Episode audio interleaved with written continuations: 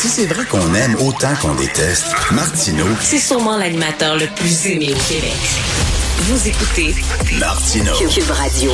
Vous devez absolument lire dans le journal 24 heures. Si vous n'avez pas le journal papier, allez sur le site internet, du- euh, journal. Il y a un, texte absolument passionnant de Jules Falardeau. Jules Falardeau, vous le connaissez, il est producteur de contenu à 24 heures, il est réalisateur, il auteur.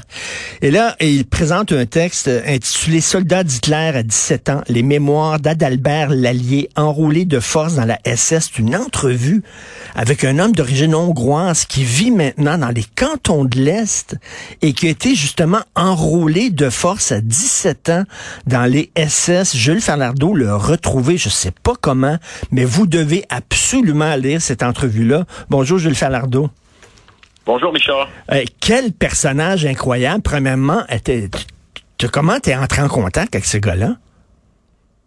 Euh, ben, c'est qu'en fait, c'est pendant le, le premier confinement, on est, on devait pas bouger d'une région à l'autre. Et puis là, je cherchais des sujets dans la région des cantons de l'Est. Puis un ami m'a mis euh, sur ce sujet-là. Puis j'ai découvert qu'il avait fait une entrevue euh, avec Isabelle Craig, une entrevue radio absolument passionnante. Puis j'ai découvert ça un documentaire d'un de ses anciens étudiants. Et puis euh, Isabelle Craig m'a mis en contact. À partir de là, on est allé le rencontrer pour faire une entrevue euh, de plus de trois heures. Donc, écoute, enroulé euh, de force à 17 ans, et euh, j'imagine que ça lui fait du bien de parler de ça parce qu'il y, y, a des- il y, a- il y a des remords, il y a des problèmes de, de conscience, euh, cet homme-là. Ben, en fait, c'est que il y a, y a- y a une quête de rédemption à un certain moment de sa vie parce que euh, ben, en fait, c'est vous regarderez la vidéo qui est euh, l'entrevue ponctuée de narration et de, de, de- de segments d'animation qui expliquent certains euh, événements, mais c'est qu'à un certain moment de sa vie, il était spécialiste en, en questions bancaires et s'est retrouvé en République tchèque et il a décidé de retourner sur le site d'un camp de concentration où il avait assisté à un massacre de juifs. Et à partir de là, il s'est dit, je dois essayer de retrouver mon supérieur qui les a tués, je dois essayer de le faire euh, condamner pour ma conscience et tout, même si des, de ses amis, euh, un de ses amis juifs hongrois l'a essayé de le dissuader en disant, tu sais, tu- tu vas te mettre dans le marde. Ben oui.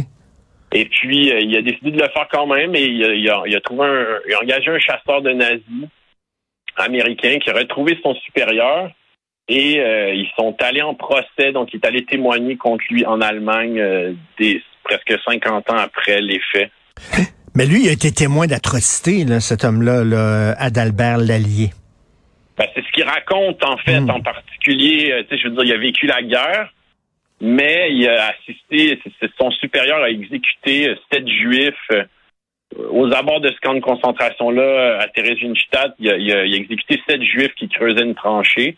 Et Adalbert a toujours, euh, comment je pourrais dire, vécu avec ce, ce, remords de pas avoir été capable d'agir et de, de confronter, euh, de faire quelque chose pour empêcher ça.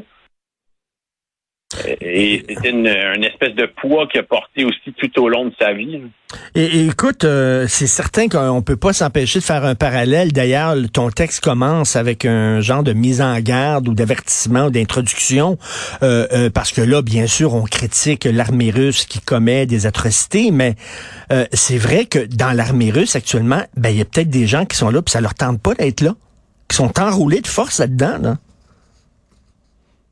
Ben, c'est qu'en fait, il y a, il y a toujours une, comment je dirais bien, est-ce que c'est plus, plus- est-ce que c'était plus pertinent de le partager maintenant que euh, le six mois? C'est qu'en en même temps, il y a toujours des conflits armés euh, dans le monde et l'histoire, la connaissance de l'histoire, la, la poursuite de l'histoire, ça nous permet toujours un peu mieux de comprendre qui on est comme comme gens et qu'on- ce que les gens peuvent traverser justement dans des conflits armés. Et comment tu t'es senti quand tu, bon, t'as passé trois ans avec Monsieur Lallier?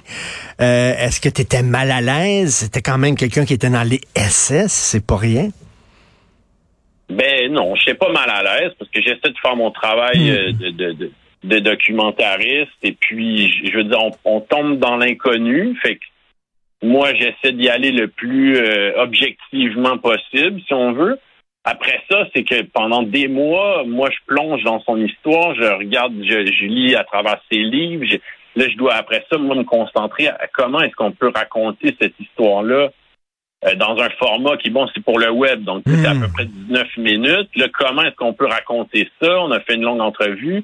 Il y a déjà d'autres trucs qui ont été faits, donc je veux pas refaire les mêmes choses. Euh, puis il y y a- eu euh, des, des éléments, tu sais, je veux dire, ce bonhomme-là est depuis à la retraite, donc il y a le temps, euh, il y a juste ça à faire de faire des recherches, puis comme il était spécialiste dans le système financier, ben je trouvais ça amener peut-être un élément nouveau, c'est qu'est-ce que sont ces dernières recherches sur la, finance et la pauvreté? Et écoute, rapidement, pour ceux qui n'ont pas lu le texte et qu'il faut vraiment aillent lire ce texte-là et voir ta vidéo, euh, est-ce que c'est quelqu'un qui tripait sur Hitler, qui était euh, omnubilé par Hitler quand il était jeune?